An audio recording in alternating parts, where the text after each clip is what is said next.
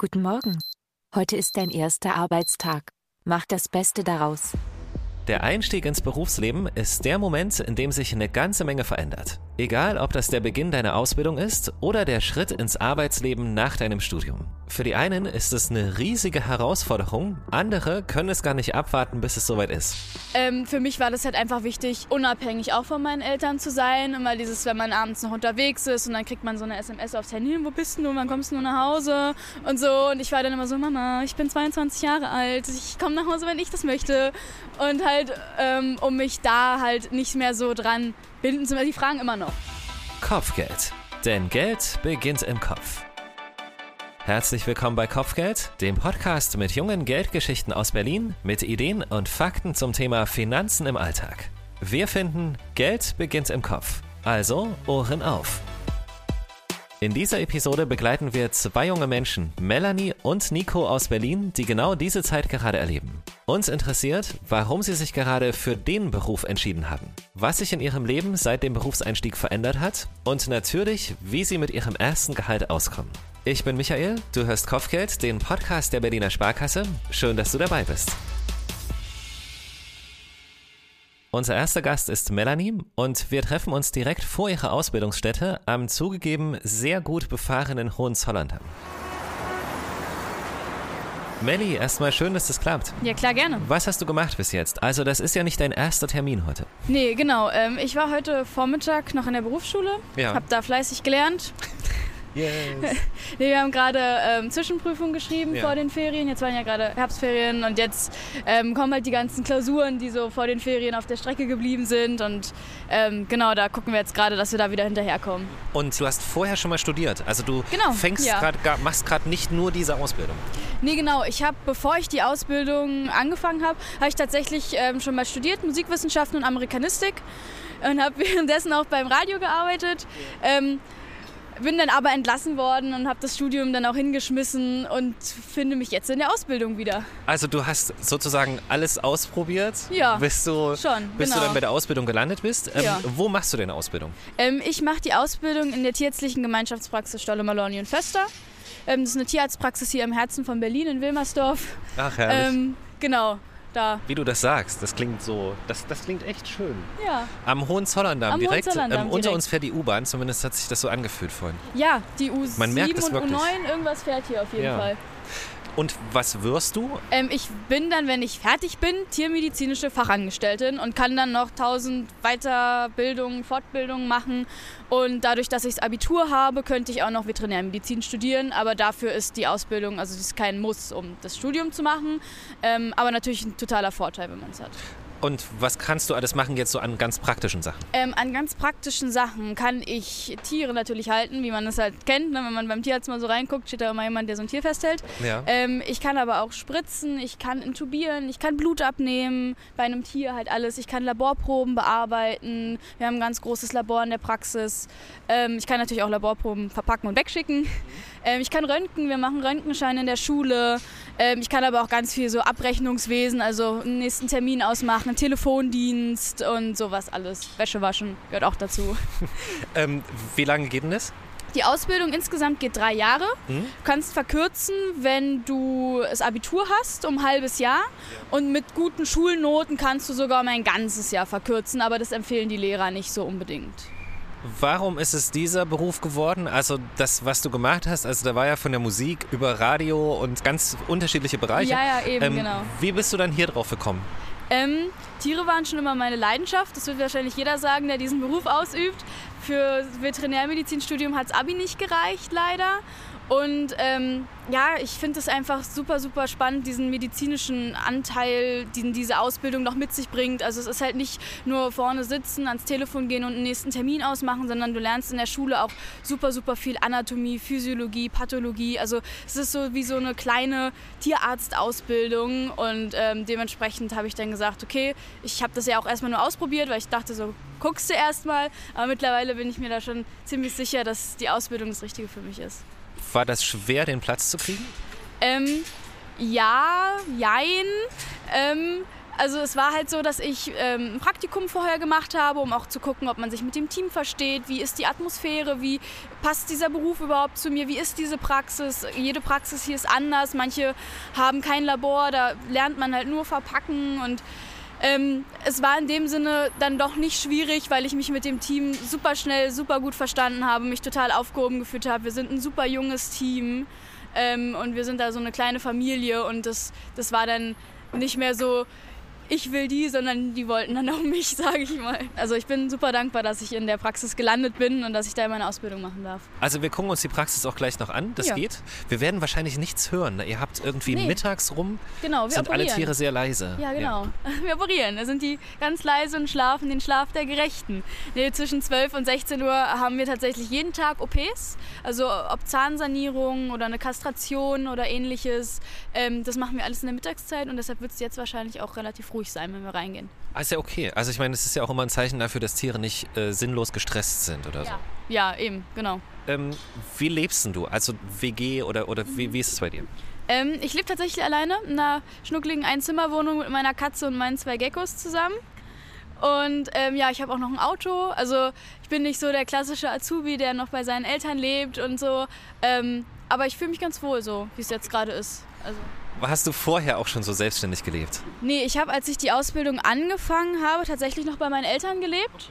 Und ähm, dann halt erst das eigene Gehalt bekommen und dann habe ich gesagt, naja, ich würde schon gerne alleine wohnen und selbstständig sein und sowas alles. Und dann ähm, bin ich halt während der Ausbildung tatsächlich ähm, ausgezogen und in meine eigene Wohnung und dann meine Katze mitgenommen. Für mich war das halt einfach wichtig, unabhängig auch von meinen Eltern zu sein. Immer dieses, wenn man abends noch unterwegs ist und dann kriegt man so eine SMS aufs Handy, wo bist du, wann kommst du nach Hause und so. Und ich war dann immer so, Mama, ich bin 22 Jahre alt, ich komme nach Hause, wenn ich das möchte. Und halt, ähm, um mich da halt nicht mehr so dran binden zu Die fragen immer noch, so ist nicht, ne? Die fragen immer noch. Aber das ist ja, das ist ja auch Interesse aus, aus Zuneigung oder so. Das ist ja normal. Sage ich ja auch gar nicht. Aber wenn man dann abends um 22 Uhr der Meinung ist, man müsse sich jetzt noch eine Pizza machen, dann macht man sich jetzt noch eine Pizza und muss nicht noch die Eltern neben dran stehen haben, warum willst du jetzt noch was essen? Weil das ja Abendbrot, gab es vor drei Stunden, wie kannst du denn jetzt schon wieder Hunger haben?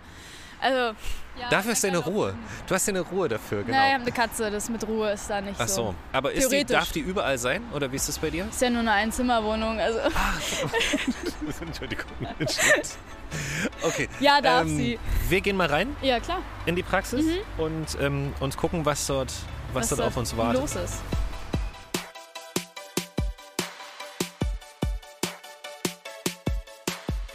Also Maske auf. Guten Tag. Hallo. Oh. Ja. Wir sind auch ganz leise. Okay. Hier liegen tatsächlich ein paar tierische Patienten und super ruhig ist das hier. Krass. Warte kurz. Ich muss das gesehen. Ich will jetzt nicht sagen verdauen, aber ähm, Nein, wir sind gerade unter hygienisch höchsten Ansprüchen natürlich. Äh, sind wir hier durch ein, so halb durch ein OP-Saal gelaufen ja. quasi. Ja, durch unsere Station, wo wir halt auch Zahnsanierung machen. Da hast du gerade einen Einblick bekommen. Ich habe nicht genau, also ganz ehrlich, ich habe nicht genau hingeguckt. Ich habe, ähm, ich bin nicht super empfindlich, aber manchmal sind doch so überraschende Sachen dabei, wo ich denke so, ich habe ja den Beruf nicht gewählt und vielleicht ja. auch echt aus gutem Grund. Du musst es ja auch nicht sehen. Nee, absolut. Ähm, weil wir gerade damit beim Thema sind, ist der Beruf ungefähr so, wie du dir das vorgestellt hast? Kannst du das schon sagen heute? Ähm, also Vorstellungen hatte ich in dem Sinne nicht so ganz. Ich dachte halt immer, äh, voll doof, man sitzt den ganzen Tag vor einer Rezeption und also das ist halt so der Teil, der für mich persönlich einfach nichts ist, sage ich mal. Mhm. Ähm, aber es ist halt das komplette Gegenteil. Man, vor allem hier in der Praxis wirst du halt super viel auch medizinisch eingebunden und wenn du da halt wirklich Lust drauf hast, dann kommst du hier halt voll auf deine Kosten und dementsprechend würde ich schon sagen, ja, der Beruf ist das, was ich mir vorgestellt habe. Aber vielleicht wäre es in einer anderen Praxis nicht so gewesen. Vielleicht hätte ich in einer anderen Praxis gesagt, nee, total blöd. Ähm, aber dadurch, dass ich ja auch so in Richtung Chirurgie und sowas alles gehen möchte, ähm, ist es auf jeden Fall sehr, sehr schön, ja. Und vorhin hast du ja schon gesagt, dass sie dich voll gut aufgenommen haben, so Mhm, ja. familiärmäßig. Ja, also es ist sehr, sehr familiär. Ich meine, du hast ja auch meine Kollegen gesehen. Wir sind alle Anfang, Mitte 20. Wir haben Gabi, unsere Mutti hier, aber wir sind halt alle wirklich total jung und klar musst du wissen, wo du stehst. Rangordnung, sage ich mal in Anführungsstrichen. Ich bin halt Azubi und nicht ausgelernt. Bin halt nicht Dienstälteste. Dementsprechend viel zu sagen habe ich.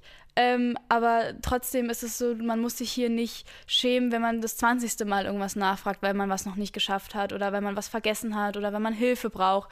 Das ist wirklich, man, man wird integriert und es wird auch einem tausendmal gezeigt, auch die Ärzte sagen, wenn irgendwas Außergewöhnliches ist, kommt her, wir gucken uns das alle zusammen an und wenn Zeit ist, dann wird hier auch ganz doll explizit alles erklärt und auch im OP, wenn man irgendwelche Fragen hat, wenn man dazu guckt, dann kann man auch alles fragen, außer es brennt gerade die Luft, wird einem definitiv immer geantwortet und auch immer alles so genauestens erklärt, wie man es dann auch wissen möchte. Ähm, lass mal noch über die finanzielle Seite sprechen. Ist das für dich ein wichtiger Punkt? Hast du dich damit vorher viel beschäftigt? Ähm, ja, habe ich, weil mein Ziel war ja sowieso das Ausziehen. Also, ne, vorher studiert und dann war ich so, naja, ich würde schon gern ausziehen, aber als Student und dem Studentenjob ist Ausziehen ja jetzt nicht so, als Auszubildender eigentlich auch nicht, aber ähm, es war halt trotzdem so, dass ich gesagt habe, okay, ich, ich will wissen, was ich verdiene, aber für mich war halt auch wichtig, welche Möglichkeiten habe ich danach. Also ist nach tiermedizinische äh, Fachangestellte ein Stopp oder kann ich noch weitergehen? Und das war für mich eher das Wichtige. Klar, ne, finanziell kommst du dann auch hoch, aber ähm, ich wollte halt einfach wissen, wie, wie kann ich mich dann noch weiterbilden, weil ich halt auch nicht nur den ganzen Tag hinter einem Schreibtisch sitzen möchte und Termine ausmachen möchte, sag ich mal. Und du kommst aber jetzt erstmal gut aus mit deinem Gehalt und teilst dir das gut ein, sozusagen? Ähm, also ich werde noch unterstützt von meinen Eltern, muss ich offen und ehrlich sagen, weil als Auszubildende eigene Wohnung, Tiere, Auto, das schafft man mit dem auszubildenden Gehalt nicht. Aber ja, ich teile mir das Geld schon ein. Also ich habe halt ein bestimmtes Kontingent, wo ich sage, okay, das ist Wohnung, das ist Miete, Strom, Internet und dann habe ich einen kleinen Pot sozusagen, der ist halt Essen und Trinken und dann gibt es noch Und so, sparen. so was ganz Kleines, das So- nennt sich dann Sparen. Okay, ja, gut. So, aber ähm, ja, ich muss mir das schon einteilen. Also ich Ja. kann jetzt, ich lebe jetzt hier nicht wie Krösus, sondern ähm, ist eingeteilt, aber ich brauche auch mehr nicht. Was, was brauche ich denn groß? Ja, also ich mag das voll, die Einstellung. Melanie, Dankeschön. Gerne. Und viel Erfolg für deine Ausbildung und heute noch einen schönen Tag. Dankeschön. Einen ruhigen hoffentlich. Na, die Tiere sind leise.